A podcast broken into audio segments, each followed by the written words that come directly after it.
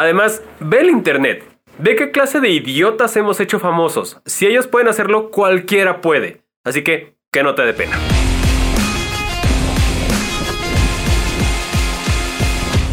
Punto número 5 de esta clase. Sé fiel a ti mismo. No le debes nada a nadie. Y esto se conecta un poquito con lo que te decía en el punto 3 de que lo más importante es el mensaje. Cuando yo empecé este canal de Correfer Corre, quería hablar de correr, pero no quería hablar de correr desde un punto de vista como yo lo veía en las revistas deportivas o en páginas que se dedican a ese tema. Quería hablar de correr desde cómo lo vive una persona común y corriente, no un superatleta, no un corredor de élite, no, una, no un maratonista olímpico.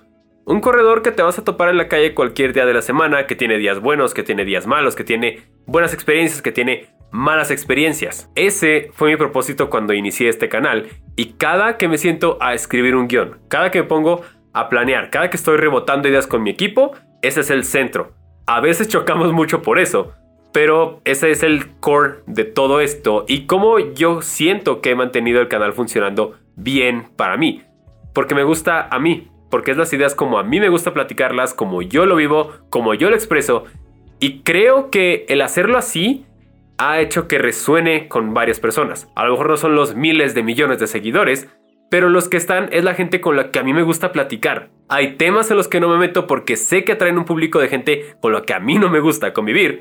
Entonces, el hacerlo así, manteniéndome fiel a mí mismo, sí hablando de varios temas, pero como yo los entiendo, como yo los experimento y como yo los vivo, ha logrado eso, que la gente que está aquí, que se queda y que ve los videos, sea gente que piensa como yo, que resuena con mis ideas y que si me los topo sé que puedo tener una buena conversación inteligente con ellos. De nuevo, todo esto, resultado de ser real a mí mismo, de comunicar las cosas como yo quiero.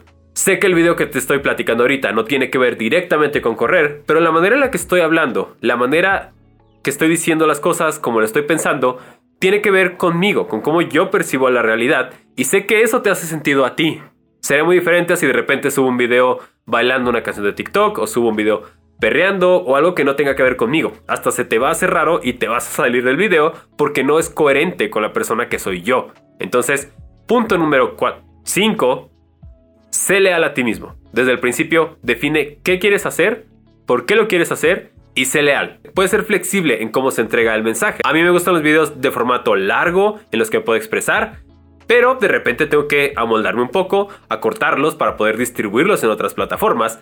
Pero el mensaje, lo que yo quiero decir y quien lo está diciendo, sigue siendo yo, Fernando Muñoz, el que conoces desde hace a lo mejor 15 días o de hace 6 años que empecé en esta aventura de crear contenido. Entonces, siempre asegúrate de ser leal a cómo empezaste Sé flexible en cómo lo distribuyes, pero que el contenido siga siendo tú.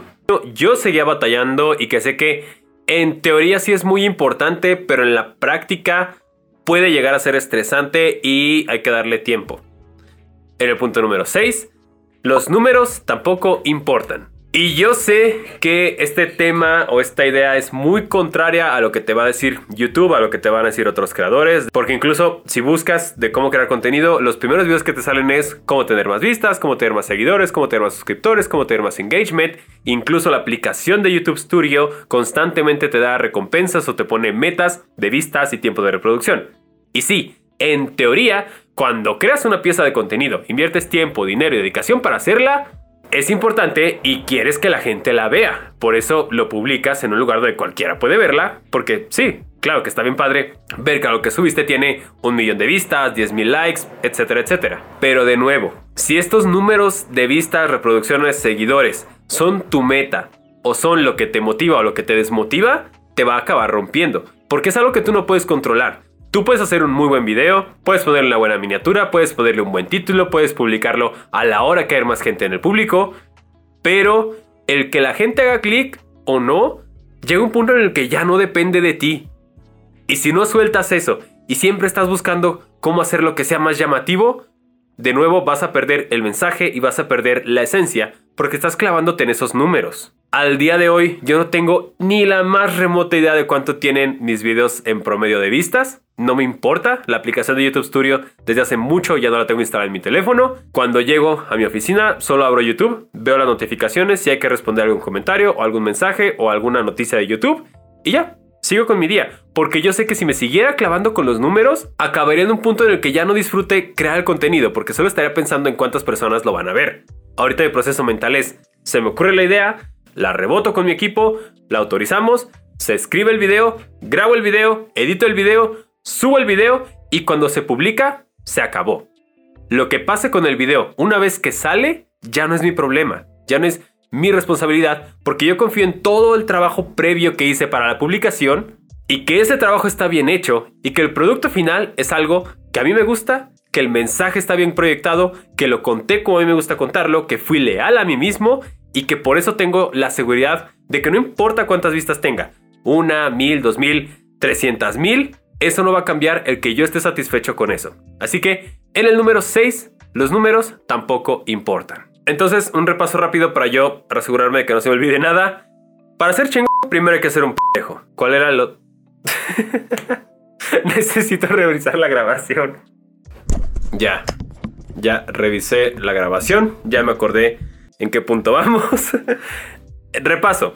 Primero, para ser un chingón, primero hay que ser un pendejo. Segundo, empieza con lo que tengas. Porque, el tercer punto, el mensaje es lo importante. ¿Qué quieres comunicar? Cuarto, cómo no tener pena de hacer lo que haces porque no estás haciendo nada malo. Además, ve el internet. Ve qué clase de idiotas hemos hecho famosos. Si ellos pueden hacerlo, cualquiera puede. Así que, que no te dé pena. 5. Sé fiel a ti mismo. 6. Los números no importan. Y punto número 7. Diviértete. That's it. Al igual que en correr, crear contenido es algo de lo que no muchas personas viven. La mayoría lo hacemos porque nos gusta, porque nos divierte, porque responde a esta necesidad humana de comunicarnos. Entonces, diviértete haciéndolo. Hazlo a tu manera. Mi manera es muy organizada, estructurada como si fuera un set de grabación, porque es lo que a mí me gusta. Pero a lo mejor tu manera de hacerlo es en la cocina, es en tu cuarto, es cuando estás corriendo y el video sale todo movido, pero es lo que a ti te gusta. Entonces, creo que este también tiene un poco que ver con ser leal a ti mismo y con transmitir el mensaje que quieres. Pero es un pilar que para mí es básico. Disfrutar lo que estoy haciendo. Quizá en algún punto ya te profesionalices y ya tengas que seguir alguna línea editorial o ya haya un compromiso. Pero mientras ese momento llega, diviértete en lo que estás haciendo. Porque si tú no lo disfrutas, eventualmente te vas a cansar. Y la verdad de las cosas es que producir contenido de manera constante y profesional es una chinga. Es cansado. Es pesado estar grabando, escribiendo, montando el set, editando, buscando ideas nuevas cada semana. Pero en mi caso, como es algo que me divierte y me gusta mucho, no siento lo pesado. A veces por cumplir con el canal, me toca que no duermo, duermo poco, tengo que grabar varios videos seguidos para tener tiempo. Y es cansado el momento, pero de fondo de todo eso, disfruto mucho haciéndolo. Entonces, consejo número 7, disfrútalo. No vale la pena si te está quitando el sueño o te está estresando.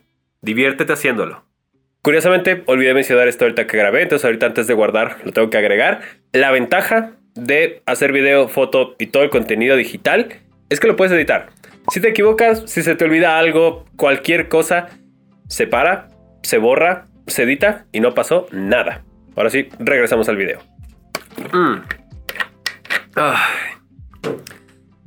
Y esos son siete puntos que a mí me han servido, que han moldeado la manera en la que yo trabajo y que si quieres empezar contenido es muy importante que lo sepas. Son cosas que cuando yo empecé hubiera pagado porque alguien me las enseñara. A lo mejor debería cobrar por esto, pero te lo quiero regalar. Sé que en algún lugar hay alguien que necesita escuchar esto y que le va a servir y que le va a explotar la cabeza con estas ideas y te va a hacer muy bien. Así que estos son mis 7 puntos. Para terminar, todavía no se pueden salir del salón. Espérense, espérense. ¡Ey! Bájame eso. Ya. Antes de que salgan de clase. ¿Qué iba a decir? Ah, sí. Tiene tiempo que he escuchado como insulto la palabra inventado o inventada que se refiere cuando alguien está grabando una historia o está haciendo un en vivo, etc.